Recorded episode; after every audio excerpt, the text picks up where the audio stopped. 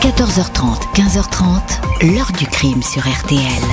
Jean-Alphonse Richard. Un appel à témoins vient d'être lancé par le parquet de Boulogne-sur-Mer pour retrouver une femme d'une trentaine d'années. Elle aurait été vue en début de semaine à Berck-sur-Mer et dans les environs, accompagnée d'une petite fille comme celle qui a été retrouvée morte mercredi matin par des pêcheurs sur la plage de Berck. Aucune disparition inquiétante n'a été signalée et les autorités n'ont toujours pas reçu d'appel d'une quelconque famille ou de proches de la fillette d'environ un an et demi. Bonjour, c'est sans doute le pire des crimes, un infanticide. À l'automne 2013, l'assassinat de la petite Adélaïde, 15 mois, une jolie petite fille, jette l'effroi dans la France entière. Comment asseoir sur une plage cet enfant qui commençait à peine à marcher et qui n'avait aucune chance d'échapper à la marée montante? On va la retrouver noyée. Les enquêteurs vont rapidement établir que c'est sa propre mère qui a abandonné la petite fille. Fabienne Cabou se retrouve alors au cœur de toutes les interrogations. La jeune femme reconnaît l'assassinat mais invoque des forces occultes, un envoûtement, un sort maléfique, une voix intérieure qui l'aurait poussé au pire. Vrai ou faux? Difficile de le savoir dans cette enquête où affleurent secret de famille, silence et une interminable série de mensonges. La maman d'Adélaïde est sans doute une femme perdue, mais elle s'avère une énigme pour les psychiatres. Pourquoi a-t-elle eu l'idée d'ôter la vie à sa fille? Quelles sont ses croyances obscures qu'elle invoque? Qui est-elle vraiment? Une malheureuse ou une manipulatrice? Question posée aujourd'hui à nos invités. 14h30, 15h30. L'heure du crime sur RTL. Aujourd'hui, dans l'heure du crime, l'affaire Fabienne Cabou. La silhouette de cette jeune femme va apparaître après une épouvantable découverte à l'automne 2013 sur une grande plage de la côte d'Opale du corps d'une petite fille. On l'a laissé volontairement se noyer. Mercredi 20 novembre 2013, peu après 8 heures du matin, un pêcheur à la crevette qui arpente la plage déserte de Berck-sur-Mer dans le Pas-de-Calais aperçoit une petite forme redécouverte par le ressac. C'est une petite fille à la peau claire et aux yeux bleus. Elle est soigneusement habillée, une combinaison anorak avec une capuche bordée de fourrure, des moufles assortis et des chaussures à lacets. Elle est morte. Elle n'était pas dans l'eau depuis très longtemps, il y avait du sang frais sur son visage, témoignera le pêcheur. La police est sur place, une poussette munie d'une toile grise est découverte derrière un muret voisin. Les légistes ne détectent aucune trace de violence ou de maltraitance sur le corps. Dans les heures qui suivent, l'autopsie précise que la petite victime, 9 kg 330, 74 cm, est morte d'un œdème pulmonaire consécutif à une noyade. Il ne s'agit en aucun cas d'un accident, la fillette a été volontairement abandonnée sur le sable à marée montante. Mais qui a pu délibérément commettre pareil geste? Le gérant de l'hôtel, le littoral, donne une première réponse. Il indique que la veille, une cliente, sans doute d'origine africaine ou antillaise, parlant parfaitement le français, s'est présentée à la réception avec un bébé dans une poussette. Elle a pris une chambre payée en espèces et donnée en nom Cabou. Elle a dit qu'elle attendait quelqu'un pour lui confier le bébé. La cliente est sortie avec l'enfant vers 21h15. Elle est revenue seule à l'hôtel vers 21h40. Elle est repartie le matin à 9h15 après donc la macabre découverte. Elle ne semblait pas contrariée. En bord de plage, à Berck, les caméras de vidéosurveillance ont filmé la femme à la poussette le 19 novembre. Vêtue d'une parka sombre, un sac besace beige sur l'épaule, elle a demandé à un passant où se trouvait la plage, puis s'est renseignée sur un hôtel. Cette même femme apparaît sur les vidéos de la gare du Nord.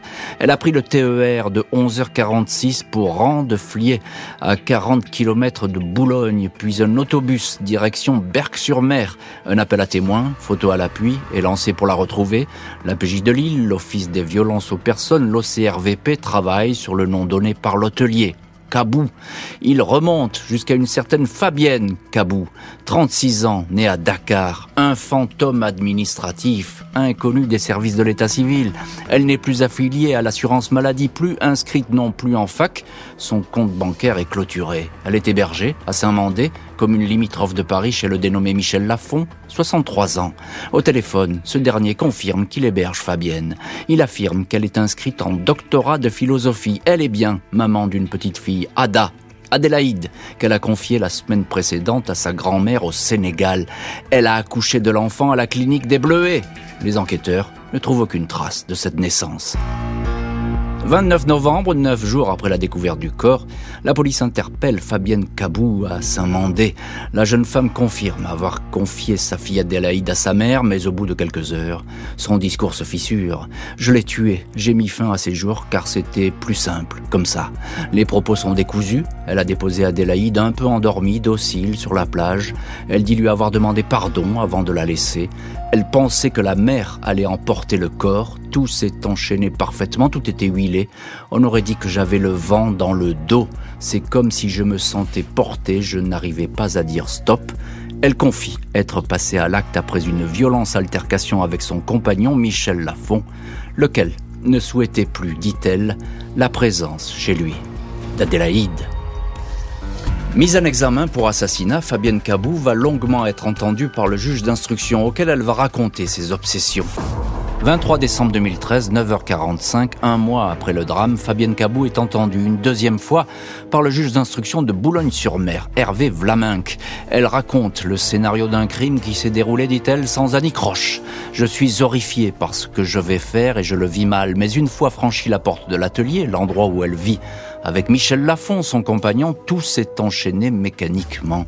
Elle a alors été horrifiée, dit-elle, par la facilité, l'aisance avec laquelle ce voyage s'est déroulé. Le processus de l'assassinat est en route, elle ne peut pas l'arrêter. J'essaie de faire front face à une machine lancée, commente-t-elle, sans y parvenir. Après le meurtre, Fabienne Cabou raconte qu'elle est revenue à Saint-Mandé. Elle a indiqué à son compagnon que Adélaïde était partie dans sa famille, à Dakar. Elle a été surprise que celui-ci ne pose aucune question, comme s'il se désintéressait selon elle du sort de la petite fille. Face au juge, la suspecte se dit victime de sorcellerie. Elle serait sous l'emprise de forces occultes, un sort jeté par des tantes. Elle a des douleurs aux pieds, elle a pour cela consulté des médecins. Elle souffre également d'hallucinations sonores, des coups de tonnerre, de la musique. Elle dit s'être confiée sur toutes ces manifestations à son compagnon, mais celui-ci, affirme-t-elle, l'aurait traité de folle. Michel Lafont est bien le père de l'enfant. Elle lui a longtemps caché sa grossesse. Son compagnon était alors souvent absent au chevet d'un frère malade. Elle raconte qu'elle a accouché seule d'Adélaïde le 9 août 2012 dans l'appartement. Le compagnon a eu la surprise de découvrir le bébé en rentrant. Elle lui a dit que la petite fille était née dans une maternité, a ajouté que l'enfant avait été officiellement déclaré à la mairie. Adélaïde n'a en fait jamais été enregistrée par les services de l'état civil. Fabienne ne m'avait pas prévenu de cette naissance, la petite était censée naître plus tard. D'emblée, elle a été très claire, Ada est à moi. Elle m'a fait comprendre qu'il s'agissait de Ada Kabou et qu'elle ne porterait pas mon nom, confiera plus tard Michel Lafont au journal Le Parisien. 19 septembre 2014, Fabienne Cabou est interpellée sur son agenda. Cahier découvert dans l'appartement de Saint-Mandé. Elle y relate ses rêves, ses pensées, ses hallucinations. À la date du 15 novembre 2013, soit quatre jours avant l'assassinat, elle note faire le plus rapidement possible ce que tu as en tête, mais tu continues à hésiter. Au 19 novembre, jour du crime, elle note seulement 9h06, 9h19, soit 21h06, 21h19, 13 minutes, au cours desquelles elle a quitté l'hôtel pour aller déposer Adélaïde sur la plage. À la page du 20 novembre, elle inscrit un seul mot, rien figure encore l'abréviation TGNR qui apparaît souvent dans les pages du cahier.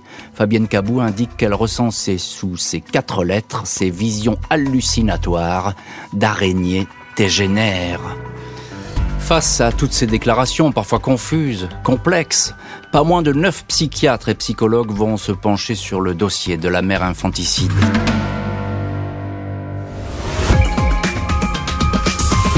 Madame Cabou a une maladie mentale. Je suis formelle, elle ne fait pas semblant d'être folle. D'autant plus qu'elle ne veut pas être reconnue comme folle. Ah, c'est sûr que c'est un cas hors norme. Même si elle s'y sent bien, elle n'a pas sa place en prison. Il faut qu'elle soit soignée. La prison n'est pas une solution, n'amènera rien sur euh, le risque de récidive, qui pour moi est extrêmement faible. La place des malades mentaux n'est jamais, jamais en prison. Le juge Vlaminck veut savoir si Fabienne Cabou avait parfaitement conscience de son geste quand elle l'a commis ou si elle était dans un état abolissant son jugement. Quatre psychiatres, cinq psychologues vont se succéder pour interroger la jeune femme écrouée à la prison de l'île Secdin.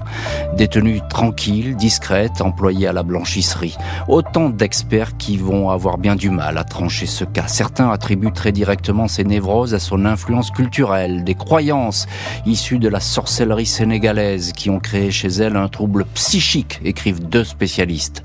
Selon un autre, Fabienne Cabou serait enfermée dans une espèce de cage, se croyant la cible d'un écheveau de gens intrigants et malveillants. Pour les uns, Fabienne Cabou, paranoïaque, délirante, ne peut pas être jugée. D'autres pensent le contraire. Les docteurs Coutenceau, Vilquin, Zaguri indiquent que le discernement de l'intéressé était certes altéré au moment des faits, mais à leurs yeux, ces troubles ne sont pas suffisants pour qu'elle ne comparaisse pas devant une cour d'assises. L'avocate de Fabienne Cabou, maître Fabienne Roy-Nancion, n'est pas étonnée par ces conclusions divergentes. Le cas de cette mère infanticide d'une intelligence supérieure est unique. Ma cliente n'aurait pas accepté d'être exclue d'un procès, dit-elle. Elle veut être jugée pour ce qu'elle a fait, même si elle considère son geste indéfendable. Maître Roy-Nancion soutient que sa cliente a tué sous contrainte psychologique. Elle n'a pas prémédité son geste. Il ne s'agit pas d'un assassinat. Hmm. La mère d'Aldélaïde est considérée comme apte à être jugée. Elle va comparaître devant une cour d'assises.